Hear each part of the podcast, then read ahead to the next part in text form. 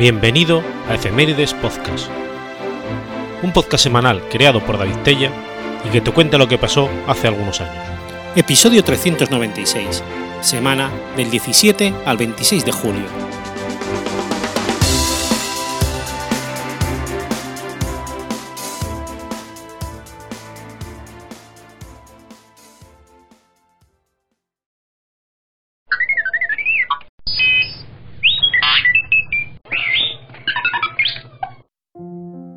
17 de julio de 1763.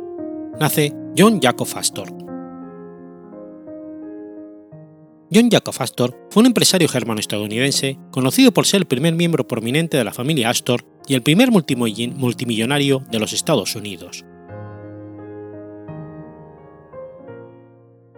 Johann Jacob Astor nació en Waldorf, cerca de Heidelberg, en el antiguo Palatinado, era el hijo más joven de Johann Jacob Astor y María Magdalena Mordelfer.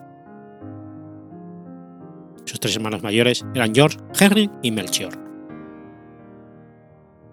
El padre de Astor era carnicero.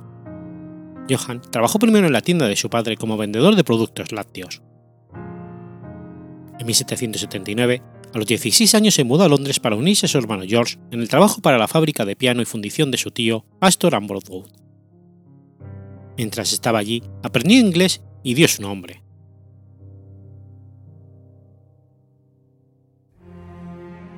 En 1783, Astor emigró a la ciudad de Nueva York justo después del final de la Revolución Americana.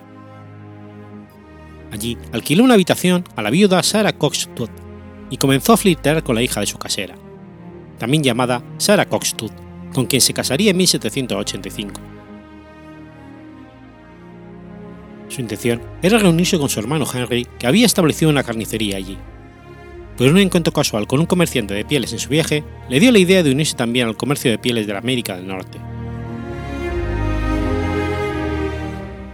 Tras trabajar un tiempo en la tienda de su hermano, comenzó a comprar cuero en bruto a los nativos americanos.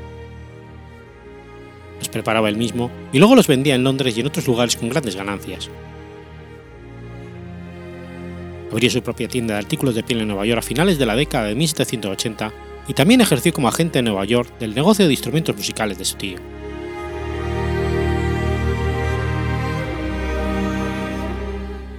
Astor aprovechó el Tratado de Jay entre Gran Bretaña y los Estados Unidos de 1794 que abrió nuevos mercados en Canadá y la región de los Grandes Lagos.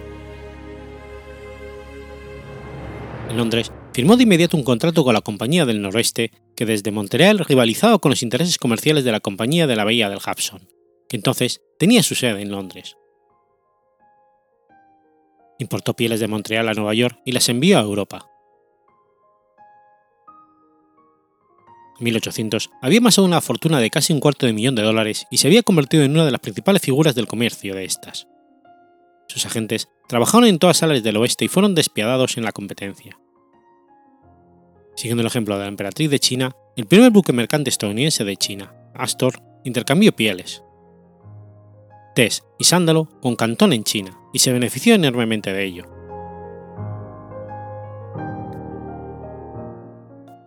Sin embargo, la ley de embargo de los Estados Unidos de 1807 interrumpió el negocio de importación-exportación de Astor porque cerró el comercio con Canadá. Con el permiso del presidente Thomas Jefferson, Astor estableció la American Fur Company el 6 de abril de 1808. Más tarde formó filiales, la Pacific Fur Company y la Southwest Fur Company, para controlar el comercio de pieles en las áreas de los Grandes Lagos y la región del río Columbia. Su puesto comercial en el río Columbia, en Fort Astoria, fue la primera comunidad de los Estados Unidos en la costa del Pacífico. Financió la expedición por tierra de Astor en diciembre de 1810 para llegar al puesto de avanzada. Los miembros de la expedición descubrieron el paso sur a través del cual cientos de miles de colonos atravesaron las montañas rocosas con destino a Oregón, California y los que se convertirían en territorios mormones.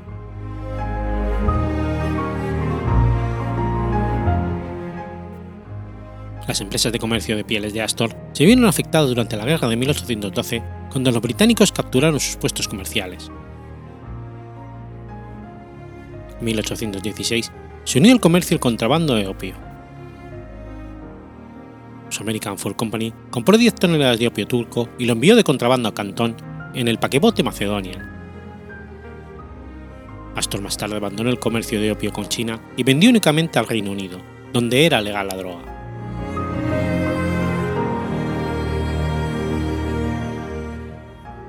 Negocio de Astor se recuperó en 1817 después de que el Congreso de los Estados Unidos aprobara una ley proteccionista que prohibía a los comerciantes extranjeros de pieles en los territorios de los Estados Unidos. La American Fur Company llegó a dominar el comercio en el área de, alrededor, de los alrededores de los Grandes Lagos. John Jacob Astor poseía una casa adosada en el 233 de Broadway en Manhattan y una finca en el campo, Hellgate, en el norte de la ciudad de Nueva York. 1822 estableció la Robert Stuart House en la isla Mackinnon como sede de la American Fur Company reorganizada, convirtiendo la isla en una metrópolis del comercio de pieles. Las conexiones, las conexiones comerciales de Astor se extendieron por todo el mundo y sus naves surcaron todos los mares. Posteriormente Astor y su esposa Sara se mudaron a una casa adosada en Prince Street, en Manhattan.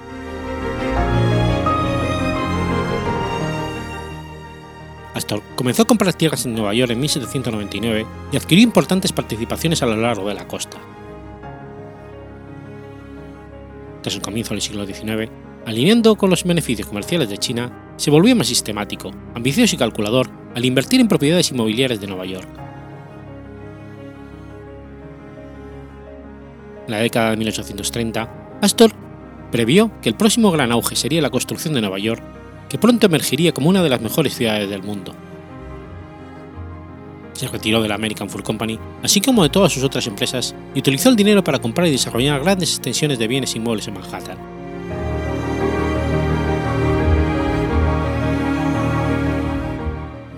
En el momento de su muerte, en 1848, Astor era la persona más rica de los Estados Unidos, dejando un patrimonio estimado de en al menos 20 millones de dólares. En su testamento, Astor legó 400.000 dólares para construir la Biblioteca Astor para el público de Nueva York, que después que se consolidó con otras bibliotecas para formar la Biblioteca Pública de Nueva York.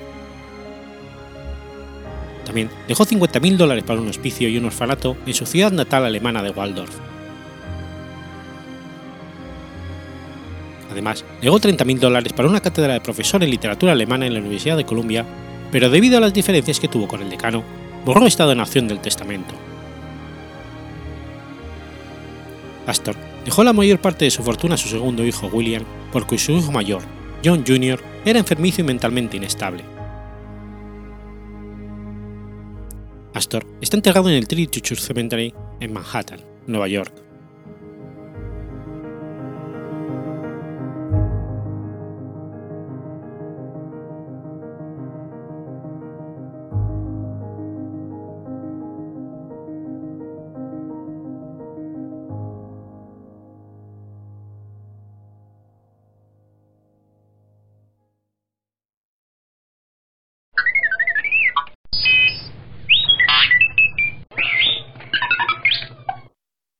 18 de julio del 477 a.C.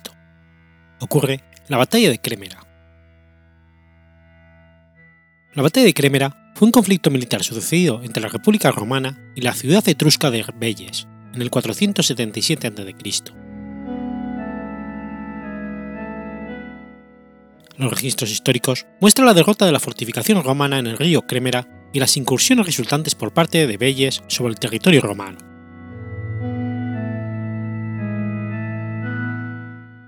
El relato de la batalla, escrito por Tito Livio, es una explicación de los hechos reales y una exaltación del sacrificio de la gens Fabia. Probablemente su objetivo fuese brindar el motivo de ausencia de los Fabios en los listados consulares durante los años posteriores a la batalla. Además, este relato está claramente influenciado por la actuación espartana en la batalla de las Termópilas.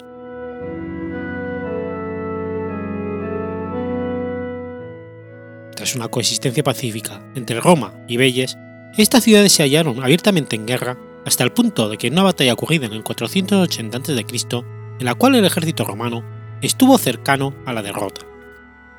Fue salvada por el cónsul Cesón Fabio Vibulano.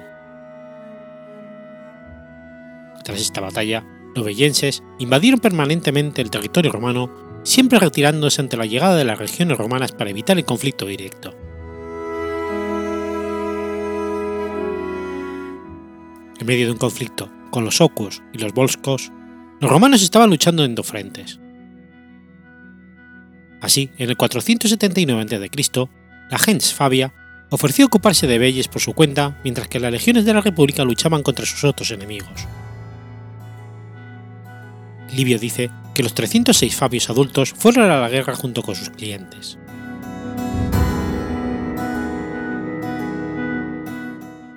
Los Fabios construyeron una fortaleza en el río Crémera cerca de Belles, desde la cual consiguieron limitar la incursión de los bellenses. Los bellenses se trabaron en batalla cerca de la fortaleza romana, pero fueron vencidos por los Fabios y por un ejército liderado por el cónsul Lucio Emilio Mamercino, y obligados a pedir una tregua. Tras la ruptura de la tregua, los bellenses reanudaron sus ataques, pero fueron derrotados una y otra vez por los Fabios, quienes envalentonados por sus éxitos se volvieron atrevidos y atacaron y pillaron el territorio de Belles. Finalmente, los Fabios cayeron en una trampa tendida por los bellenses. Queriendo a sus enemigos lejos de la fortaleza, los romanos salieron a capturar un rebaño y se separaron para perseguir a los animales. En ese momento, apareció un número mucho mayor de bellenses y rodearon a los Fabios. Adoptando una formación en cuña, los romanos rompieron el cerco y lograron llegar a una colina donde consiguieron repeler los ataques etruscos hasta la llegada de una formación bellense por su retaguardia. Los Fabios fueron masacrados a excepción de Quinto Fabio Bubiliano, que era demasiado joven para haber ido a la guerra.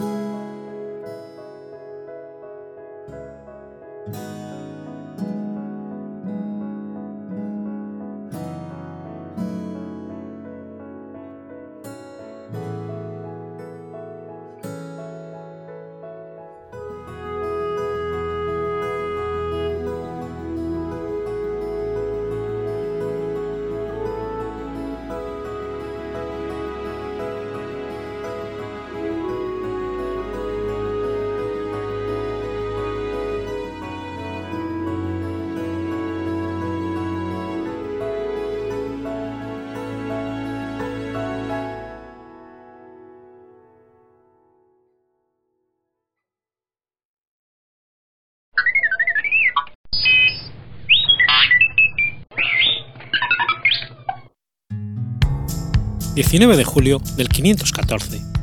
Muere Símaco.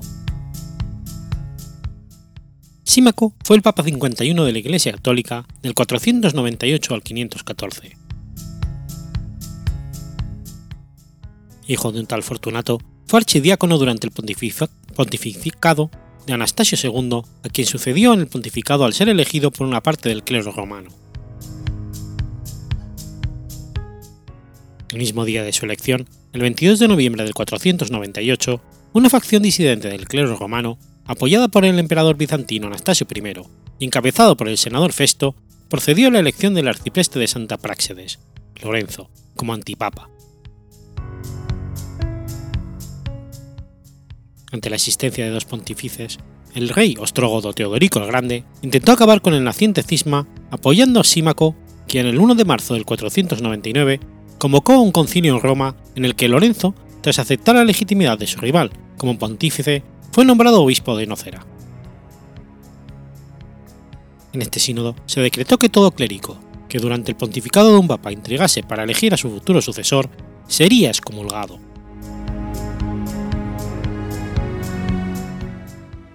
El cisma, sin embargo, se reinició cuando en el 501 el senador Festo acusó a Símaco de diversos crímenes y convenció a Lorenzo para que regresase a Roma. El Papa se negó a comparecer ante el rey para responder de las acusaciones, alegando que ningún poder temporal tenía jurisdicción sobre él. Se convocó nuevamente un sínodo conocido como Synodus Palmaris, que el 23 de octubre del 502 decretó que ninguna corte humana podía enjuiciar a un papa, ya que éste solo podía ser juzgado por Dios.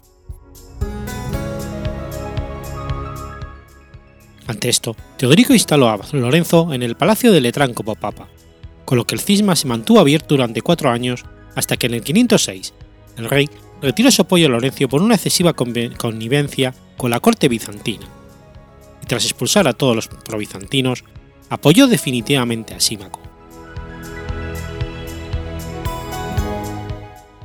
Durante su pontificado, Símaco apoyó económicamente a los obispos de África que se encontraban desterrados en Cerdeña tras las persecuciones que los vándalos, de doctrina arriana, habían sometido a la Iglesia del norte de África.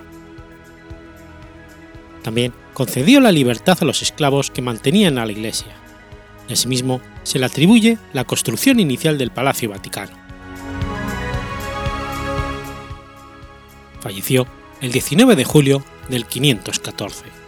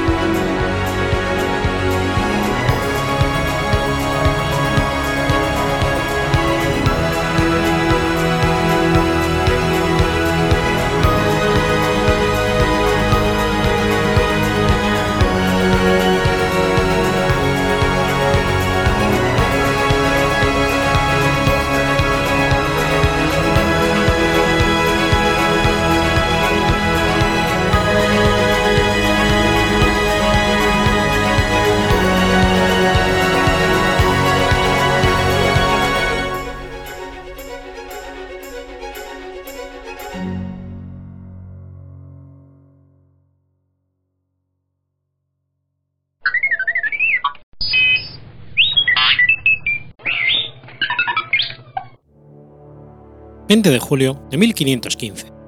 Muere Íñigo López de Mendoza. Íñigo López de Mendoza y Quiñones fue un aristócrata español, primer marqués de Mondéjar y segundo conde de Tendilla, conocido como el Gran Tendilla, de la Casa de Mendoza. Era hijo de Íñigo López de Mendoza y Figueroa, primer conde de Tendilla, y nieto del poeta y poderoso señor Íñigo López de Mendoza, marqués de Santillana.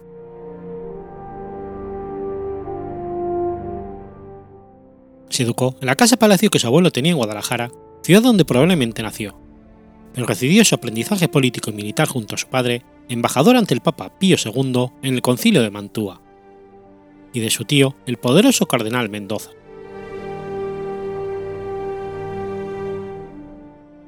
Sucedió a su padre en 1479 como conde de Tendilla y acudió a los cortes de Toledo en 1480 a rendir obediencia a los reyes católicos, ofreciendo sus servicios para la conquista de Granada. Nombrado alcaide de Alama, tuvo que defenderla en el 1485 de su propio pecunio, ante los intentos de reconquista del sultán Muley Hacén de Granada.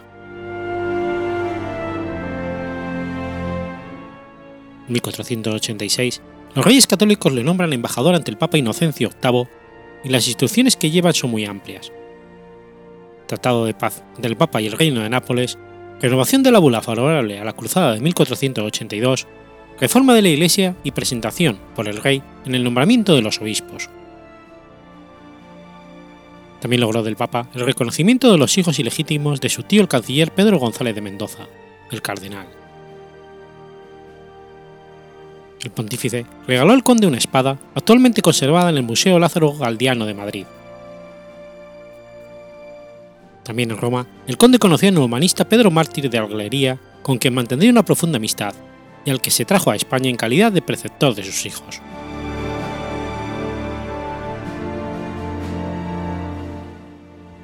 Al regreso de Italia en agosto de 1487, volvió a la campaña contra el reino nazarí de Granada tras ser nombrado adelantado mayor de Andalucía, teniendo a sus órdenes a Gonzalo Fernández de Córdoba, llamado el Gran Capitán. Actuó, en múltiples combates y ostentó varios cargos durante la guerra.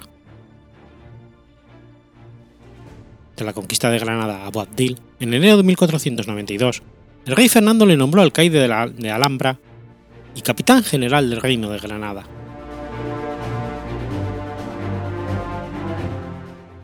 El conde sujetó el primer levantamiento morisco en Granada, inducido por las conversiones masivas impuestas por Cisneros, conocido como la Revuelta del Baicín. Mandaría las tropas contra los moriscos sublevados nuevamente en las Alpujarras, junto al gran capitán y el rey Fernando.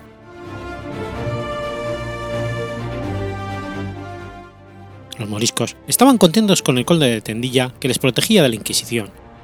Se tornarían cristianos y harían todo lo que el arzobispo de Granada, Fray Hernando de Talavera y el conde de Tendía les dijeran, con tal de que se fuera de Granada el arzobispo de Toledo, el cardenal Cisneros, llegado a Granada en 1499 y que dejarían las armas. A la muerte de la reina Isabel en 1504, solo el futuro duque de Alba, en Castilla, y él, en Andalucía, se mantuvieron fieles a Fernando el Católico, frente a los que apoyaban a Felipe el Hermoso, actuando en contra de los intereses del tercer duque del Infantado, Mantuvo también desavenencias con su primo, el marqués del Cenote y con el gran capitán, cuando estuvo en su destierro de Loja. Íñigo López de Mendoza falleció en Granada en 1515, y pocos días antes de su óbito dictó testamento al subsecretario Juan de Luz, hijo del artillero y vecino de la Alhambra, Gonzalo de Luz. Fue enterrado en la capilla del convento de San Francisco de la Alhambra, donde también reposan los restos de la reina Isabel, y donde un año después reposarían los restos de su admirado rey, a la espera de ser trasladados a su enterramiento definitivo, la Capilla Real. Se casó en primeras nupcias con su prima María Lasso de la Vega y Mendoza, que aportó al matrimonio parte de la villa de Mondéjar, que acabaría de, comprar a los reyes católicos durante su embajada italiana. Fallecida la esposa en 1477 sin tener descendencia, Íñigo se volvió a casar en segundas nupcias en 1480 con la noble castellana Francisca Pacheco, hija de Juan Pacheco Marqués de Villena y, con la que tuvo varios hijos.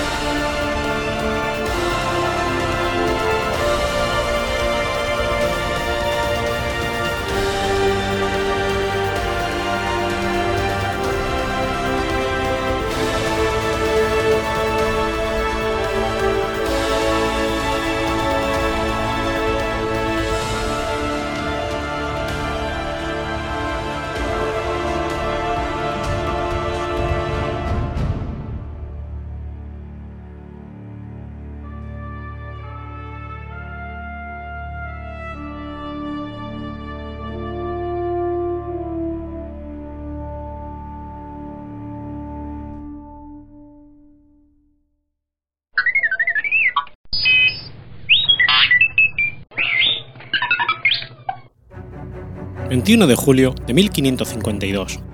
Muere Antonio de Mendoza y Pacheco. Antonio de Mendoza y Pacheco fue un político y militar español, caballero de Santiago, comendador de Socollamos, primer virrey y primer virrey de Nueva España. Antonio de Mendoza fue hijo de Íñigo López de Mendoza y Quiñones, segundo conde de Tendilla y primer marqués de Mondéjar, y su segunda esposa, Francisca Pacheco Portocarrero. El lugar de nacimiento de Antonio de Mendoza es muy discutido. Se considera tradicionalmente Granada, donde su padre era capitán general, pero Arthur Scott Ayton ofreció como alternativa Alcalá a la Real, y a este siguieron muchos otros como Guillermo Tobar de Teresa. También se dice que fue Valladolid, porque su primera fundación en Nueva España fue una ciudad con dicho nombre, actualmente llamada Morelia.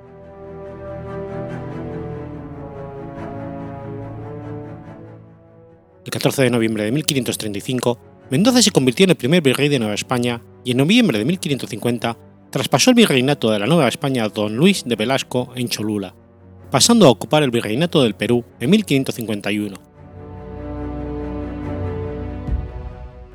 A pesar de ser de orígenes alcarreños, Antonio de Mendoza marchó al reino de Granada, donde su padre fue el primer capitán general con funciones de virrey, nombrado por los reyes católicos.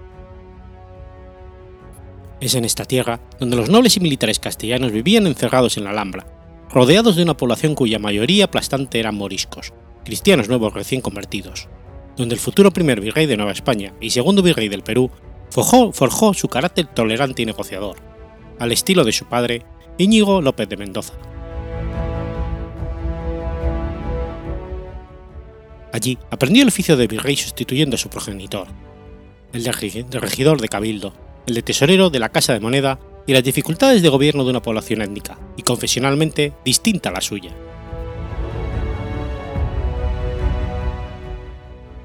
La identificación con los moriscos entre los Mendoza fue tal que en 1509 su padre tuvo que recordar que cuando salieran de viaje vistiera de castellana, señal de que lo hacía habitualmente con las vestiduras musulmanas. El papel de Antonio de Mendoza hermano de María Pacheco y cuñado por tanto de Juan de Padilla, en la Guerra de las Comunidades es contradictorio, habiendo algún autor que lo califica como realista y comunero, frente a otros que lo desmienten, como Benedict Warren. Efectivamente, la correspondencia de su hermano Luis Hurtado de Mendoza, transcrita por Emilio Meneses, prueba como una vez nombrado representante de Granada a las Cortes de Valladolid en 1518, se puso a favor del doctor Zumel y en contra del monarca. Sin embargo, Dos años después aparece en el bando realista en la batalla de Huéscar, Baza y el Perdón de Volteruela, donde lidera un ejército de 4.000 moriscos vestidos a su usanza, frente a cristianos viejos, incluso religiosos, a cuyos cabecillas castiga con dureza. Esta actitud mendocina recordará mucho a la guerra de Mixton, por muchos motivos, porque en aquella ocasión también el ejército contaba con un número de contingente indígena y además por la respuesta frente a los sublevados fue muy similar. Otro de los episodios desconocidos de la vida del futuro virrey fue la escaramuza que tuvo lugar en Almazán, donde era señor del conde de Monteagudo, su cuñado. Este se había marchado a Flandes dejando en el cargo de alcaide de la fortaleza a Juan Garcés, vecino de Ágreda, quien parece ser que impidió a los Mendoza, Antonio y su hermano Bernardino de Mendoza, hacerse con el control de los destinos de la ciudad. La partida mendocina atacó el baluarte defensivo sin piedad, utilizando incluso fuego de alquitrán, apresando en su huida al desgraciado alcaide, torturándolo y ajusticiándolo después. Antonio de Mendoza fue condenado a un año de destierro por proceso ilegal en el monasterio de Uclés, ya que era caballero de la Orden de Santiago, momento que aprovechó para ir a residir a Socuéllamos y rehabilitar la casa encomienda de dicha localidad manchega. Antonio de Mendoza y su rama familiar pasaban por sus horas más bajas y su futuro no era nada halagüeño. Tenía, en 1526, posiblemente 35 años, toda una vida para la época, y apenas había conseguido logros fuera de Granada y su entorno familiar. Nada hacía presagiar que él y todos sus hermanos pasarían de ser unos nobles y militares asentistas con intereses rurales en Andalucía, Extremadura y La Mancha. Sin embargo, el destino les tenía guardada una grata sorpresa.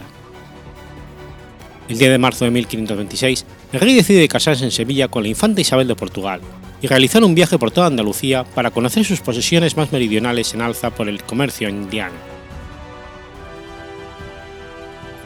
En premio a la atención recibida por el nuevo capitán general de Granada, Luis Hurtado de Mendoza, todos sus hermanos reciben grandes mercedes. El primero, Antonio de Mendoza, es nombrado ese mismo año embajador en Hungría. Al año siguiente su hermano Diego Hurtado es nombrado embajador en Venecia, Bernardino de Mendecia, capitán de la goleta en 1535, y definitivamente Luis Hurtado es intitulado Grande de España en 1530.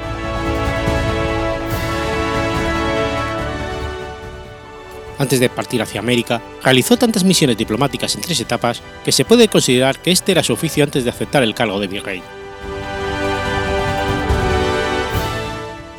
desde 1516 hasta el 17, en Flandes Inglaterra, donde incluso pudo conocer al rey VIII. En 1527 viaja al reino de Hungría para llevarle fondos a Fernando I de Habsburgo, hermano menor de su rey Carlos I de España, pues tras la derrota de los ejércitos húngaros en la batalla de Moars en 1526, el reino había sido ocupado por los otomanos victoriosos y el Habsburgo deseaba obtener el control. En la batalla de Moax murió el rey Luis II de Hungría y ante el trono vacante, Fernando lo reclamó sobre la base de sus derechos adquiridos por su matrimonio con Ana Jagellón de Hungría y Bohemia, hermana del fallecido monarca. Antonio pronto viajó a Italia y Alemania participando también en la coronación imperial de Carlos V en Bolonia. También, en 1528 fue nombrado gobernador en la provincia de León dentro de la Orden de Santiago, para apaciguar una sublevación de los moriscos hornachos.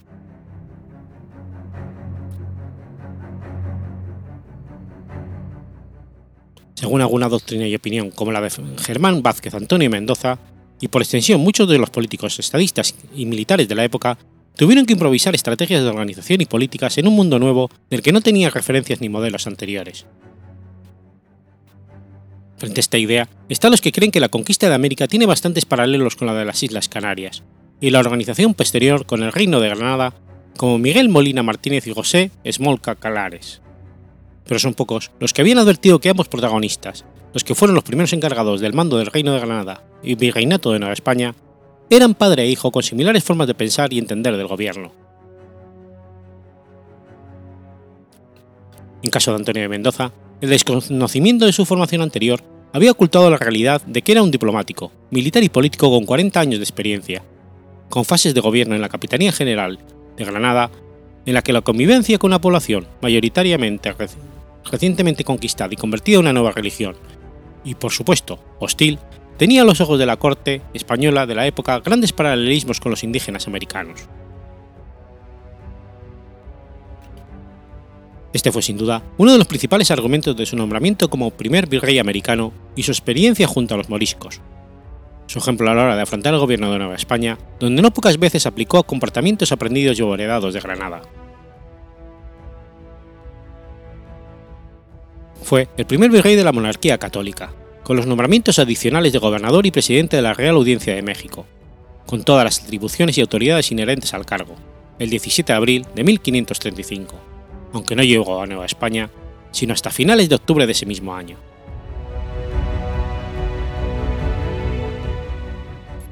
Enfrentó la resistencia como primera autoridad con el capitán general Hernán Cortés, quien al final tuvo que subordinarse a su mandato, después de que Mendoza le hiciese ver que la reorganización del reino requería de su presencia, en tanto que él, como virrey, representaba al monarca.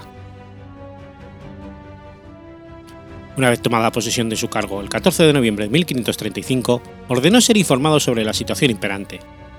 De allí que su primer acto fue llamar a México y someter a juicio de residencia al gobernador del Reino de Nueva Galicia, Nuño Beltrán de Guzmán, bajo acusación de corrupción y maltrato a los naturales. Y como los cargos fuesen plenamente probados, Nuño sería enviado preso a Castilla. El virrey hizo también abortar una conspiración de los esclavos negros. En 1541 debió enfrentar en forma personal una grave sublevación de los indios cascanes y chichimecas en la región de Nueva Galicia, episodio conocido como la Guerra del Mixtón, la cual culminó con la derrota de los indios en febrero de 1542. Durante los 15 años de su mandato en Nueva España, las leyes administrativas que impartió le convirtieron en el supremo organizador del virreinato hispano. Estimando que la dilatada experiencia de don Antonio en el gobierno de Nueva España sería apropiada para refrendar los ímpetus sediciosos y dirigir sagazmente la vida peruana, la Corte le asigna los cargos de virrey, gobernador y capitán general del Perú y presidente de la Real Audiencia de Lima. En su reemplazo, el Consejo de Indias nombró a Luis Velasco como virrey de Nueva España, ante quien, antes de partir, dejó Mendoza una relación de su gobierno. Mendoza, ya achacoso y enfermo, se embarcó en Acapulco, tocó tierra en los puertos de Realejo y Panamá y finalmente llegó a Tumbes el 15 de mayo de 1551. Desde allí, prosiguió por el camino terrestre de la costa e hizo su entrada solemne en la ciudad de los Reyes el 12 de septiembre de dicho año, aunque sin entrar bajo palio. A pesar de su mala salud y las secuelas de una hemiplegia, se dedicó a poner orden en la administración y el servicio público. Su mandato sería breve, durando solo diez meses. El anciano virrey murió en el Palacio de Lima el 21 de julio de 1552 y fue sepultado en una pomposa ceremonia fúnebre en la sacristía de la catedral limeña. La audiencia tomó el mando del virreinato, presidido nuevamente por el oidor Andrés de Cianca.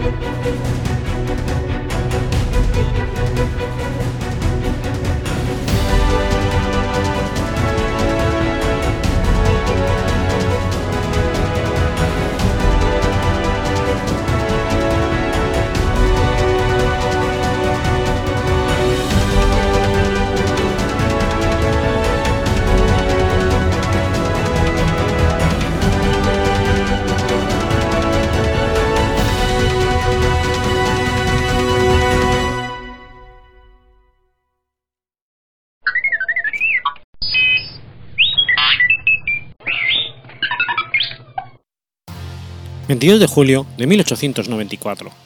Nace María Sabina. María Sabina Magdalena García fue una curandera y chamana mazateca del estado de Oaxaca, en México. María Sabina fue una indígena mazateca nacida en 1894 en la población de Huatla de Jiménez, ubicada en la Sierra Mazateca a una distancia de 254 kilómetros de la capital del estado de Oaxaca. Sus padres se llamaban María Concepción y, Crisanto Feliciano.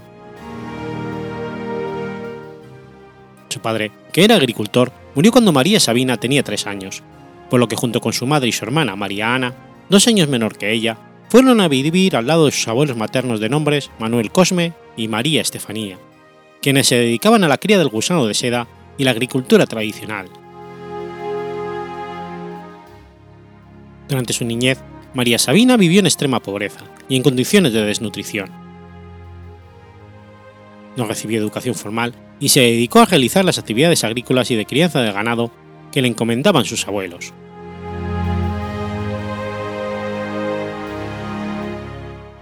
Fue dada en matrimonio a Serapio Martínez a sus 14 años, naciendo su primer hijo un año después y quedando temporalmente sola cuando su esposo se unió a las huestes revolucionarias. El esposo regresó al cabo de un par de años y con él tuvo otros dos hijos más, para quedar viuda en 1914.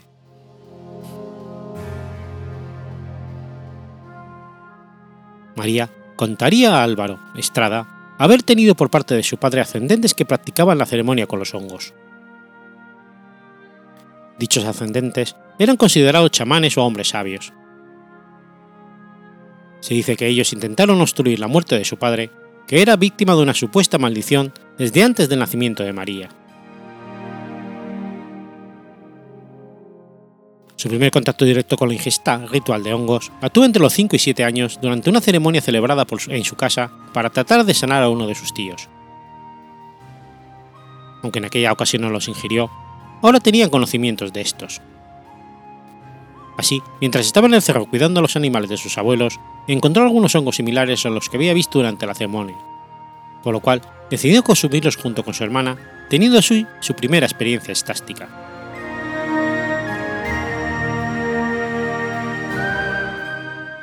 Posteriormente, durante su segundo matrimonio, María fue blanco de maltratos por parte de su nuevo esposo, un supuesto brujo llamado Marcial. Él fue quien verdaderamente le hizo conocer el mundo de la magia. Sin embargo, se cuenta que Marcial, al sospechar que María le comenzaba a superar en conocimientos, empezó a arremeter con golpes hacia ella. Sabina estaba convencida de que pudo soportar estas agresiones gracias a la fuerza de los, sagrados hongos. No fue, sino hasta que Marcial se hizo de un amante cuando sus días terminaron a manos de los hijos de María, los cuales al contemplar la tradición lo mataron a golpes. Así, Sabina quedaba nuevamente viuda. No obstante, ahora quería poseer el conocimiento para defenderse. Lo más acertado que Sabina logró predecir fue la muerte de un exalcalde de Huatla llamado Erasto Pineda, muerto de un tiro por la espalda. Este hecho en la historia de Sabina alimentó entre sus seguidores la creencia de, que ingerir hongos facilitaba la aparición de fenómenos paranormales como la clarividencia.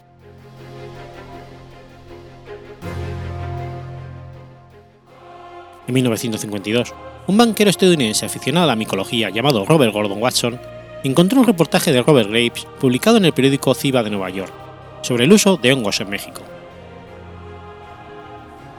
Según este texto, los frailes que llegaron durante la conquista de México habían dejado testimonio del cómo estos hongos se ingerían durante cultos ancestrales.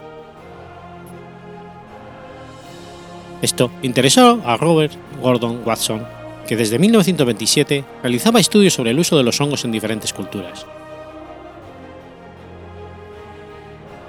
En 1955, en compañía de su esposa Valentina Paulovna, realizó un viaje a la Sierra Mazateca, donde después de varias negociaciones es recibido por María Sabina, que realiza con ellos una vigilia nocturna, enseñándoles parte del uso y proporcionándoles muestras de los hongos.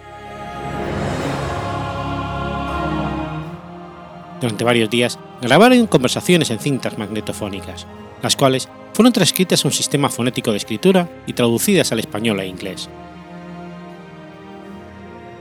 También tomaron fotografías de las ceremonias con luces estroboscópicas. El 13 de mayo de 1957, la revista Life publicó un extenso artículo ilustrado de Robert Gordon Wasson en el cual describe las veladas con hongos con María Sabina. Esto dio lugar a que un gran número de personas se aventuraran en las regiones montañosas y boscosas de México con el fin de descubrir por sí mismos las setas con poderes visionarios.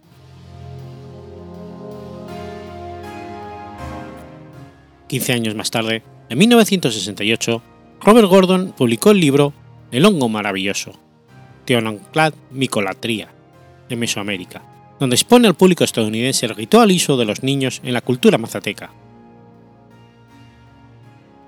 Como el pivote del libro era María Sabina, esta recibió una fenomenal publicidad en la época de apogeo de la cultura hippie estadounidense, que entre otras cosas se caracterizaba por el uso de sustancias alucinógenas. Este libro marca un vuelco en la vida de María Sabina, que empieza a recibir la visita de personas ajenas a su comunidad, tanto mexicana como extranjera, y muchos de los cuales viajaban en la búsqueda de una experiencia psicodélica con los hongos, y algunos otros como parte de un trabajo de investigación.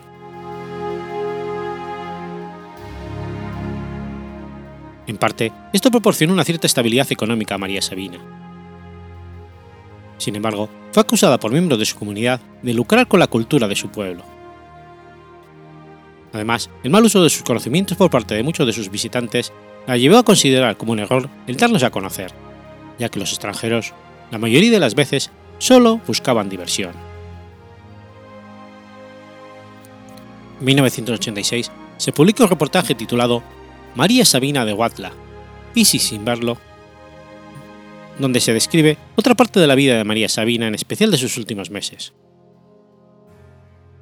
Según la entrevista del reportero, comentó, La última vez que vi a María Sabina, en septiembre de 1984, unos 14 meses antes de su muerte, la vi muy cansada, muy pequeñita.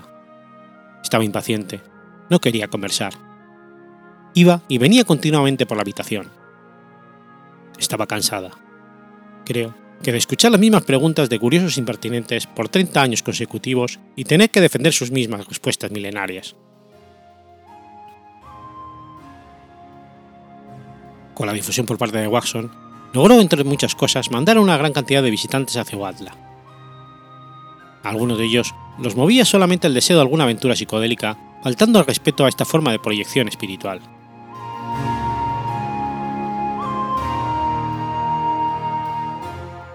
Al inicio de la década de los 60, los hongos se habían convertido en una droga narcótica, lo que le causó una persecución policíaca. Llegaron hasta su casa agentes federales, registraron su vivienda y a ella se le llevaron en un automóvil con todo lo que habían encontrado en su choza, aunque fue inmediatamente puesta en libertad. María Sabina le dijo al presidente municipal, Tú sabes que nuestra gente no usa el tabaco que ese desdichado afirma que yo vendo. Me acusa de traer gringos a mi casa. Ellos llegan buscándome, me toman fotografías, platican conmigo, me hacen preguntas las mismas que ya he respondido muchas veces, y se van después de tomar parte en una velada. Por último, ella decía que la fuerza de los niños santos había disminuido ya que se les había tomado, literalmente, como un juego, por lo cual ella sería la que pagaría. Creía que se había quedado con todas las enfermedades que curó y que fue el costo por su don.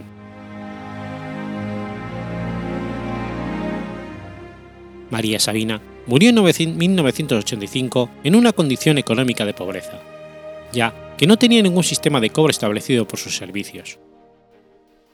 Solo recibía de sus pacientes los que éstos querían darle.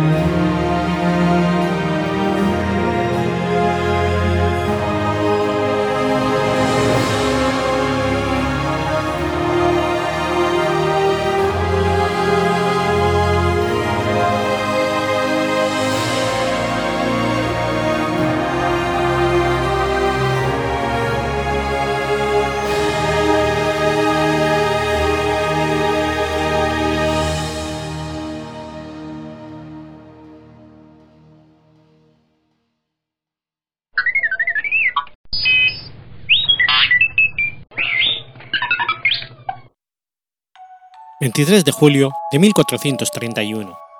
Se inicia el Concilio de Basilea. El concilio de Florencia, también conocido como concilio de Basilea Ferrara Florencia, fue el decimoséptimo concilio ecuménico de la Iglesia Católica convocada por el Papa Martín V.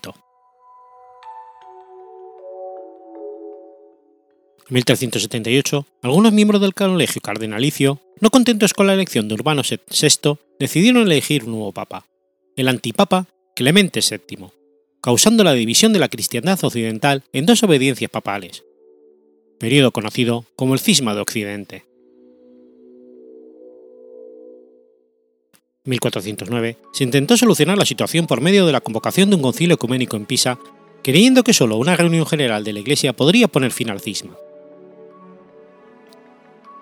Los dos pontífices de entonces, Gregorio XII de Roma y Benedicto XIII de Aviñón, se negaron a participar en el concilio, por lo que éste les depuso y en su lugar eligieron a Alejandro V. El Papa de Pisa, Alejandro V, murió al año siguiente de ser elegido, e inmediatamente le sucedió el antipapa Juan XXIII. De esta manera, Pisa complicó el problema. Ahora la Iglesia se encontraba dividida en tres obediencias.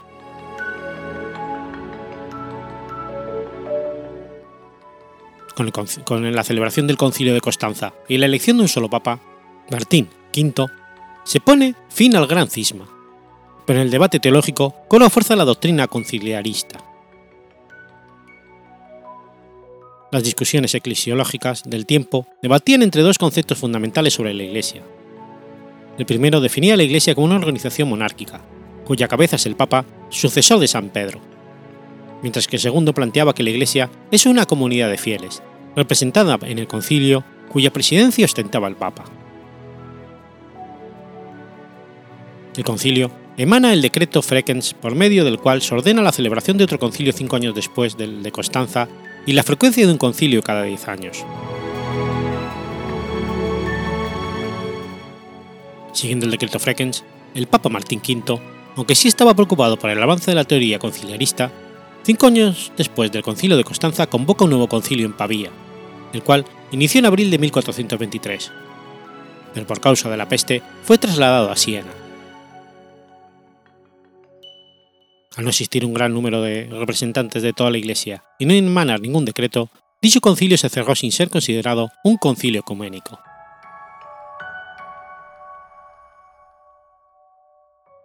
El 17 concilio ecuménico fue convocado el 1 de febrero de 1431 por el Papa Martín V.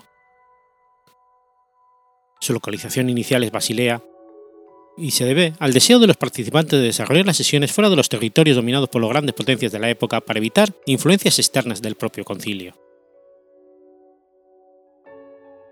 El Papa designó para presidir el concilio al cardenal Julián Cesarini, iniciándose las sesiones el 23 de julio de 1431, ya bajo el pontificado de Eugenio IV, al haber fallecido Martín el 20 de febrero de ese año.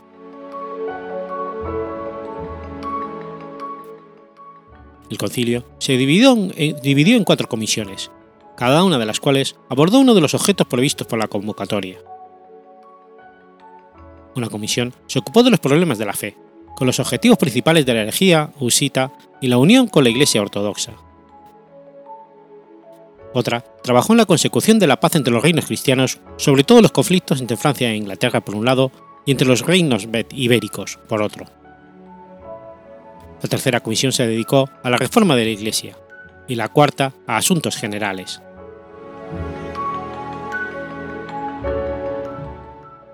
Inmediatamente comenzaron a tomarse decisiones, como la obligación de celebrar dos concilios provinciales por año y sobre todo el acuerdo con los susitas a los que se les permitió, mediante la publicación del decreto Compactata, recibir la comunión en ambas especies en las zonas donde era costumbre y se hubiera implantado.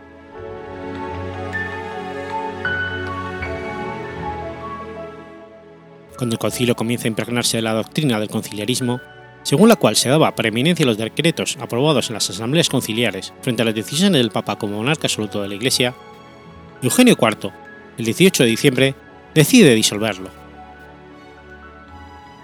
Sin embargo, los participantes en Basilea, reforzados en su doctrina conciliarista, se niegan a reconocer la bula de disolución y mantienen el concilio vivo hasta que el 15 de diciembre de 1433, el Papa, presionado por el emperador del Sacro Imperio, numerosos monarcas y con el colegio cardenalicio en su contra, se vio obligado a anular la bula de disolución y reconocer el concilio de Basilea como legítimo. Cuando el concilio intenta solucionar el cisma de Oriente y Occidente, Eugenio IV ve una oportunidad para concluir un concilio que pretende acabar con el absolutismo pontificio. A surgir una discusión sobre si el lugar adecuado para tratar el tema de la unión de la Iglesia católica y ortodoxa era Basilea u otro lugar más accesible a la delegación griega que debía participar en las deliberaciones.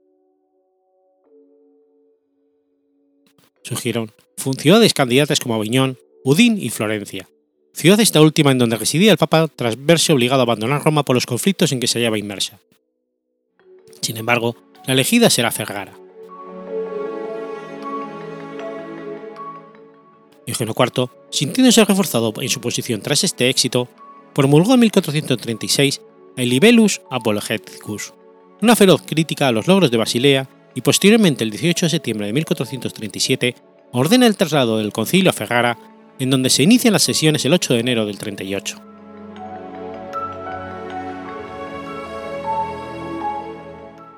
Aunque una pequeña parte de los reunidos en Basilea acató la orden papal y se trasladaron a la nueva sede conciliar, la gran mayoría se negó a obedecer y decidieron continuar reunidos y declarar el 25 de julio de 1439 depuesto al Papa acusándolo de cismático y herético. Entre los que lideraban esta corriente conciliarista estaba el teólogo Juan de Segovia.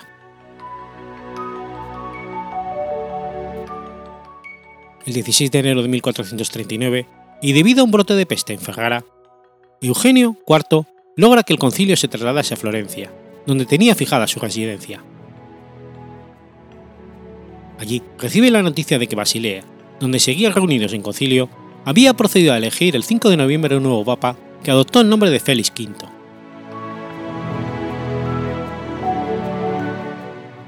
Reunido con los delegados de la Iglesia Ortodoxa y con el emperador bizantino Juan VIII Paleólogo, se alcanzó, mediante el decreto de unión bula, la Tetum Caeli, el 6 de julio de 1439, la reunificación de ambas iglesias. Los ortodoxos aceptaron que la incorporación del filioque al credo niceno era una explicación de la fe y no una herejía. Cada iglesia debía seguir su tradición respecto al pan fermentado o sin fermentar en la Eucaristía. Se aceptó la existencia del purgatorio y la primacía del Papa sobre toda la iglesia.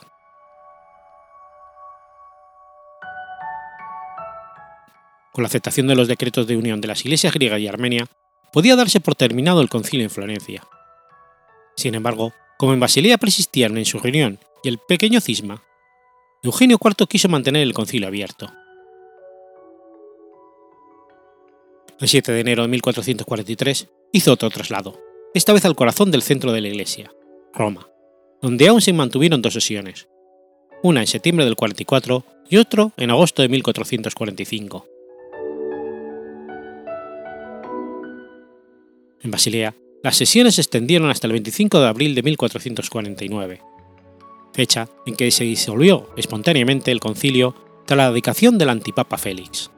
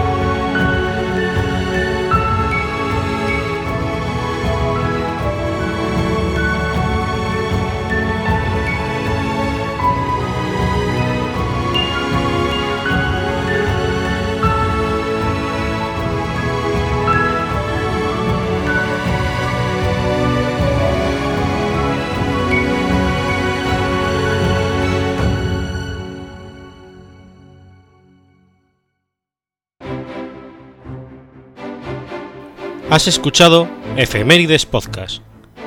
Si quieres ponerte en contacto conmigo, puedes hacerlo por Twitter a la cuenta arroba efemeridespod o mi cuenta personal, arroba telladavid, o por correo electrónico a la dirección efemeridespod.gmail.com. También puedes visitar la página web efemeridespodcast.es. Y recuerda que puedes suscribirte por iTunes y por iBox, y tienes un episodio nuevo cada lunes.